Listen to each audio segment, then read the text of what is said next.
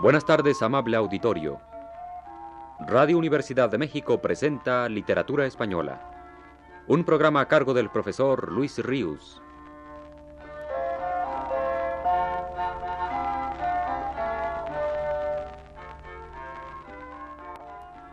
Con ustedes el profesor Luis Ríos. Volvemos hoy haciendo una pausa en el estudio de la comedia española, de la que me he venido ocupando en las últimas pláticas, a fijarnos en el riquísimo panorama de la poesía lírica de la Edad de Oro. Y vamos a escoger una de sus zonas temáticas más importantes, donde los logros poéticos son más abundantes y la tensión lírica llega a veces a extremos de hermosura no superados ni antes ni después por otros poetas.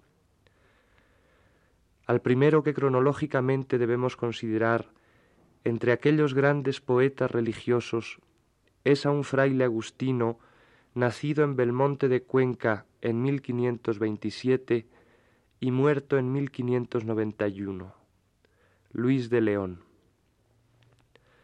Obra poética la suya tan escasa como perfecta. Su canto lírico se centra fundamentalmente en un obsesionante sentimiento, el de destierro en el mundo esa idea cristiana la hizo suya Luis de León de tal manera que casi podría decirse que encarnó en él.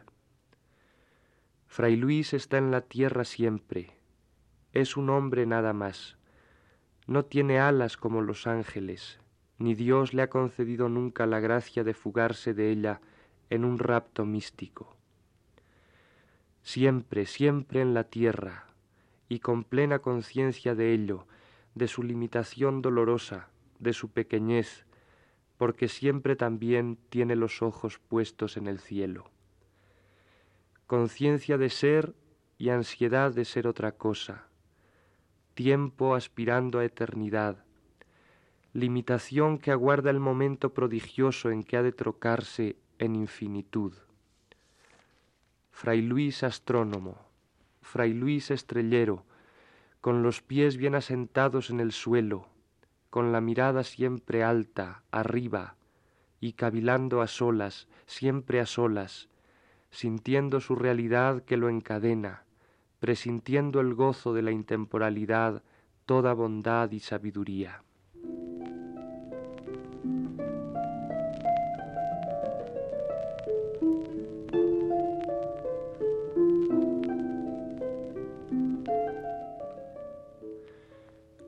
Cuando contemplo el cielo de innumerables luces adornado, y miro hacia el suelo de noche rodeado, en sueño y en olvido sepultado, el amor y la pena despiertan en mi pecho un ansia ardiente, despiden larga vena los ojos hechos fuente, la lengua dice al fin con voz doliente, morada de grandeza, templo de claridad y hermosura, mi alma que a tu alteza nació, qué desventura la tiene en esta cárcel baja, escura.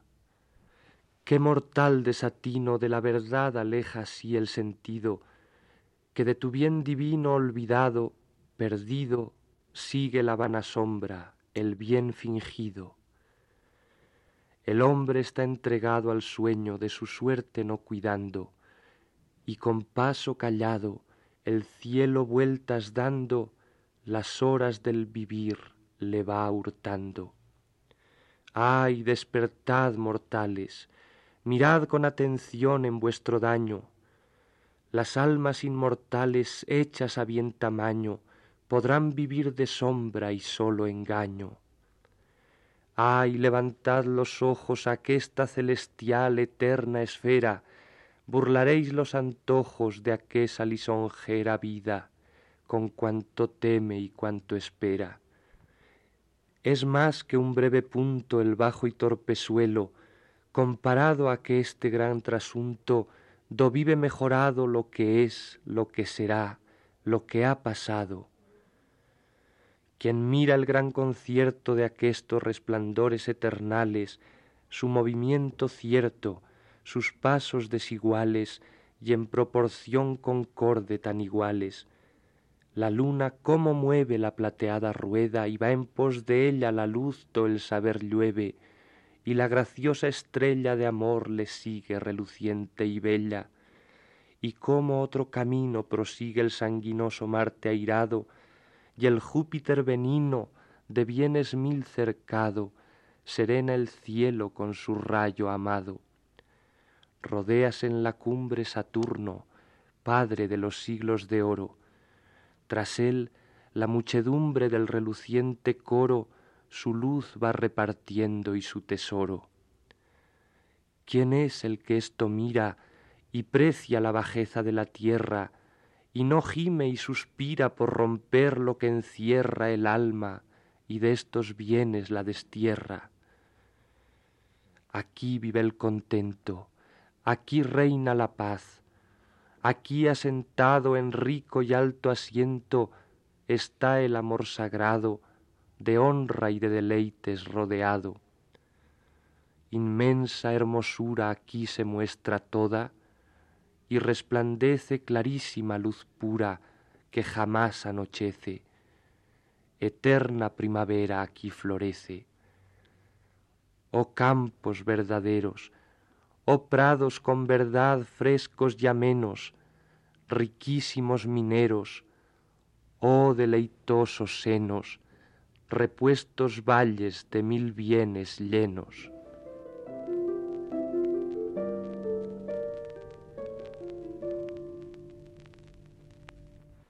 Muy característico de Fray Luis es asociar la idea de beatitud perfecta a la de sabiduría. En el poema anterior lo hemos notado, en el que a continuación escucharemos su oda a Felipe Ruiz, eso se hace aún más patente. ¿Qué valor poético tiene esa asociación? ¿Tiene algún valor poético? El lector de Fray Luis ha advertido tal asociación. No ha pensado en ella sino más tarde, primero la ha advertido de otra manera, no con la razón. Le ha tocado agudamente sus fibras afectivas y las ha hecho vibrar. Llamamos a ese movimiento afectivo que se ha producido en nosotros al contacto de unas palabras comunicación poética. La vibración está latente en el poema de Fray Luis. Cada vez que abrimos el libro y posamos la mirada en él, vuelve a producirse en nuestro interior. A veces, estando a solas, pensando en otras cosas o sin pensar en nada, sin libros ni cuadernos, ociosos, sin saber cómo, recordamos los versos de Fray Luis. Digo mal, los versos de Fray Luis no. No nos sabemos ningún poema de Fray Luis de memoria. Recordamos la sensación que los versos de Fray Luis nos han producido, nos producen cada vez que los leemos. Presentimos la vibración que producen en nosotros recordándola. La vibración está ya también latente en nosotros como en los versos de Fray Luis. Cuando de nuevo abrimos el libro y fijamos en él la mirada, se produce el chispazo. La corriente eléctrica va de nosotros a los versos y de los versos a nosotros por igual. ¿Cómo es esto posible? ¿Qué ha ocurrido para que nosotros seamos ya no simples receptores, sino también emisores de esa corriente eléctrica? ¿Es eso la comunicación poética?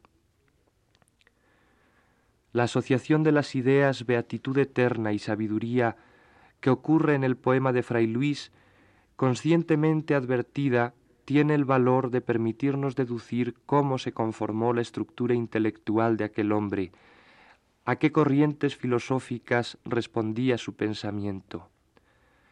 Pero dicha asociación cumple inconscientemente una función de otra índole.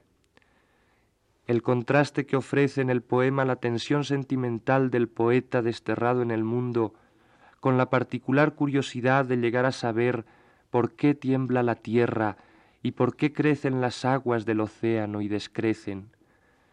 La oposición armónica de un violento impulso irracional, soledad, nostalgia, ansiedad, a una concreta enumeración de fenómenos objetivos, nos transmite una presencia psíquica perfectamente individualizada, nos contagia una emoción actuando, siendo, en flujo y reflujo permanente, no el recuerdo de una emoción. Nos expresa, en fin, no el problema metafísico del paraíso perdido, sino la realidad interior de un hombre de carne y hueso inmerso en las aguas inasibles del destino humano, náufrago de ellas.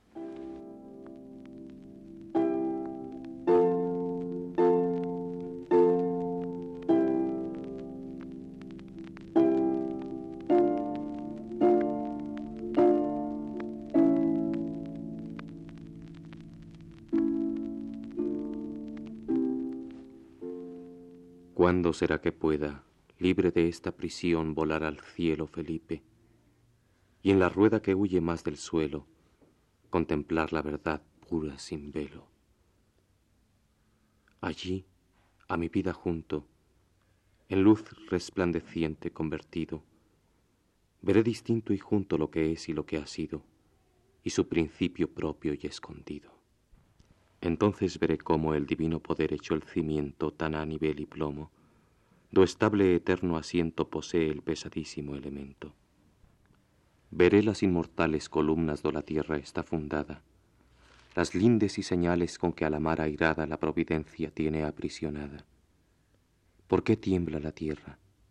¿Por qué las ondas mares embravecen, do sale a mover guerra el cierzo? ¿Y por qué crecen las aguas del océano y descrecen? ¿De doman a las fuentes?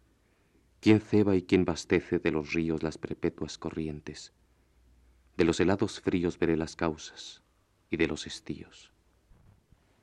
Las soberanas aguas del aire en la región, ¿quién las sostiene? De los rayos las fraguas.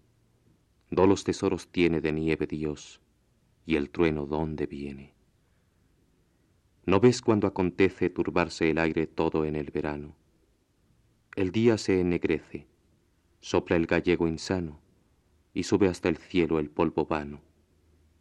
Y entre las nubes mueve su carro Dios, ligero y reluciente. Horrible son conmueve, relumbra fuego ardiente, treme la tierra, humíllase la gente. La lluvia baña el techo, envían largos ríos los collados, su trabajo deshecho, los campos anegados miran los labradores espantados y de allí levantado veré los movimientos celestiales, así el arrebatado como los naturales, las causas de los hados, las señales. ¿Quién rige las estrellas veré? ¿Y quién las enciende con hermosas y eficaces centellas? ¿Por qué están las dos osas de bañarse en el mar siempre medrosas? Veré este fuego eterno, fuente de vida y luz do se mantiene, y por qué en el invierno tan presuroso viene, ¿Por qué en las noches largas se detiene? Veré sin movimiento en la más alta esfera las moradas del gozo y del contento, de oro y luz labradas, de espíritus dichosos habitadas.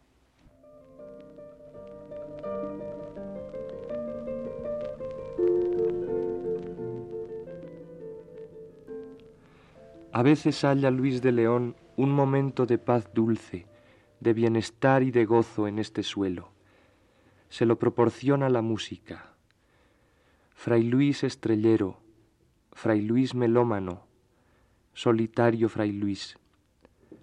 La representación del mayor bienestar que el hombre puede tener en esta tierra la hace imaginando a ese hombre, él mismo, recostado a la sombra de un árbol en un huerto ameno, cantando a ratos y a ratos con el oído atento al son dulce, acordado, del plecto sabiamente meneado. En la estrofa final de su poema Vida retirada lo dice, ese poema que fustiga y que consuela a los hombres, sus hermanos, entregados al mundo, que fustiga a los ambiciosos, a los hambrientos de poder, de fortuna, a los que viven para comerciar con dinero, con intrigas, en las ciudades, en la corte que los consuela hablándoles de la naturaleza y sus delicias, siempre generosas, instándoles sutilmente a volver a ella, a su sencillez, para lograr un poco de felicidad. Las liras de Fray Luis suenan, fluyen, caen suavemente en nuestro oído, parecen de agua, son transparentes y hondas como el agua.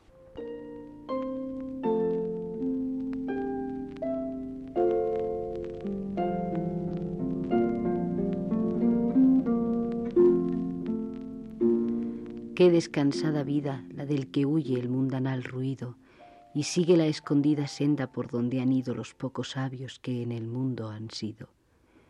Que no le enturbia el pecho de los soberbios grandes el estado, ni del dorado techo se admira, fabricado del sabio moro en jaspe sustentado. No cura si la fama canta con voz su nombre pregonera, ni cura si encarama la lengua lisonjera lo que condena la verdad sincera ¿Qué presta a mi contento si soy del vano dedo señalado? Si en busca de este viento ando desalentado con ansias vivas, con mortal cuidado. Oh campo, oh monte, oh río, oh secreto seguro, deleitoso, roto casi el navío a vuestro almo reposo, huyo de aqueste mar tempestuoso. Un no rompido sueño, un día puro, alegre, libre quiero. No quiero ver el ceño vanamente severo, de quien la sangre ensalza o el dinero. Despiértenme las aves con su cantar suave no aprendido, no los cuidados graves de que es siempre seguido quien al ajeno arbitrio está atenido. Vivir quiero conmigo, gozar quiero del bien que debo al cielo, a solas, sin testigo, libre de amor, de celo, de odio, de esperanzas, de recelo. Del monte en la ladera por mi mano plantado tengo un huerto, que con la primavera de bella flor cubierto ya muestra en esperanza el fruto cierto. Y como codiciosa de ver y acrecentar su hermosura, desde la cumbre airosa, una fontana pura hasta llegar corriendo se apresura. Y luego sosegada, el paso entre los árboles torciendo, el suelo de pasada de verdura vistiendo y con diversas flores va esparciendo. El aire el huerto orea y ofrece mil olores al sentido. Los árboles menea con un manso ruido, que del oro y del cetro pone olvido. Ténganse su tesoro los que de un flaco leño se confían. No es mío ver el lloro de los que desconfían cuando el cierzo y el ábrego porfían. La combatida antena cruje y en ciega noche el claro día se torna. Al cielo suena confusa vocería y la mar enriquece en porfía. A mí una pobrecilla mesa de amable paz bien abastada me basta y la vajilla de fino oro labrada sea de quien la mar no teme airada.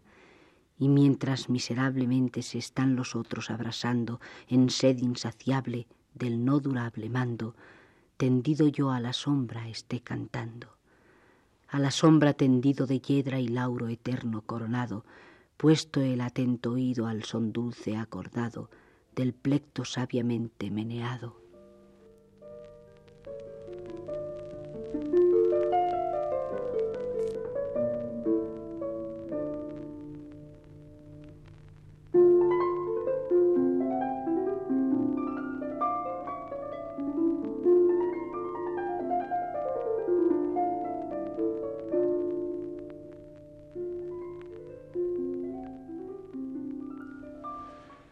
La música fue, en efecto, el mayor regalo espiritual que el mundo ofreció a Luis de León.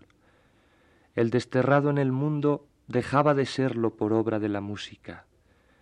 Merced a ella su espíritu lograba desasirse de la prisión del cuerpo y ascendía a su origen, volaba al cielo. La gracia del rapto místico que Dios no quería concederle la halló Fray Luis en el son divino de la música. Su oda a Francisco Salinas, su amigo, el gran músico ciego, es la más bella oda a la música que se ha compuesto en nuestra lengua. Música purísima ella misma, trance del ritmo, ascensión del alma por la escala de la más clara armonía, luz sonora, eternidad vivida en un instante, desasimiento, vuelo.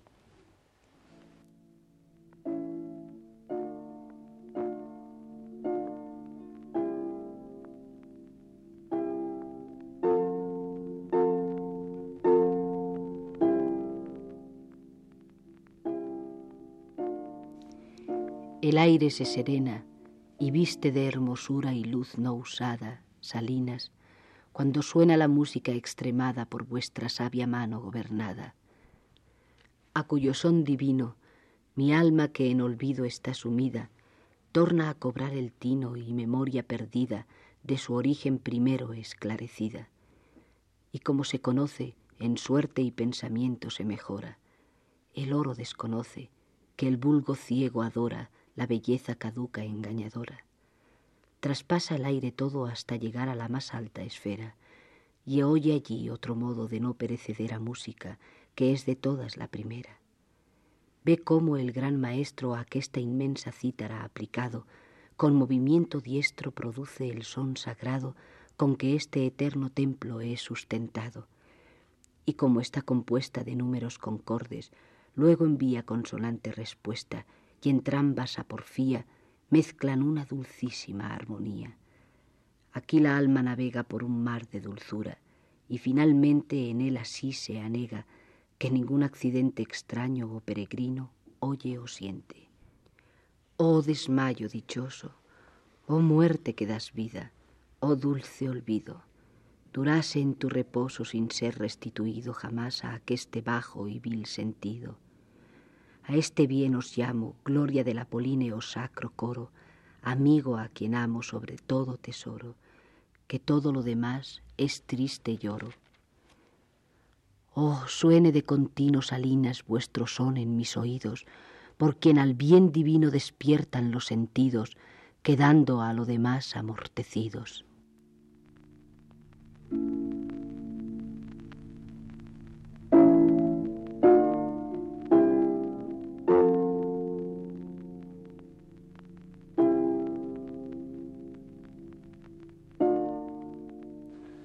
Fray Luis Astrónomo mirando siempre al cielo, esperando con ansias el momento de volar a él.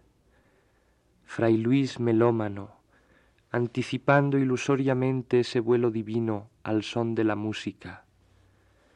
¿Qué de extraño tiene que el suceso de la vida y del tránsito de Jesús que más le arrobara fuese la ascensión?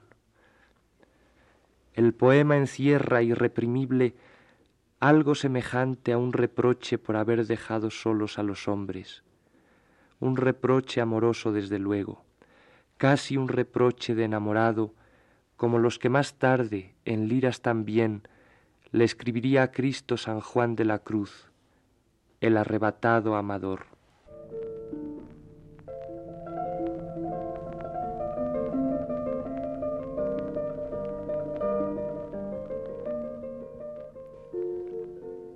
Y dejas, pastor santo, tu grey en este valle hondo, escuro, con soledad y llanto, y tú rompiendo el puro aire, te vas al inmortal seguro.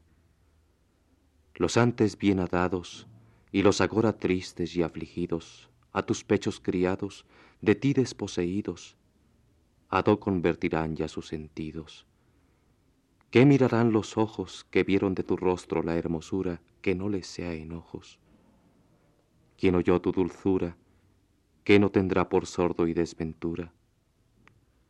Aqueste mar turbado, ¿quién le pondrá ya freno? ¿Quién concierto al viento fiero airado? Estando tú encubierto, ¿qué norte guiará la nave al puerto? Ay, nube envidiosa, aún de este breve gozo, ¿qué te aquejas? Do vuelas presurosa, cuán rica tú te alejas cuán pobres y cuán ciegos, ay, nos dejas.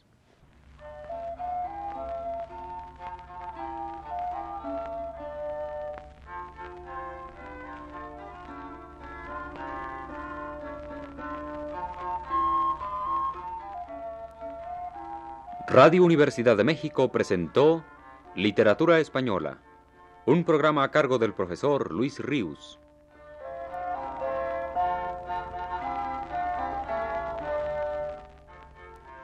En una intervención especial escucharon ustedes las voces de Aurora Molina y Claudio Obregón. Agradecemos su atención y les invitamos a escuchar el siguiente programa de la serie el próximo viernes a las 18 horas. Muy buenas tardes.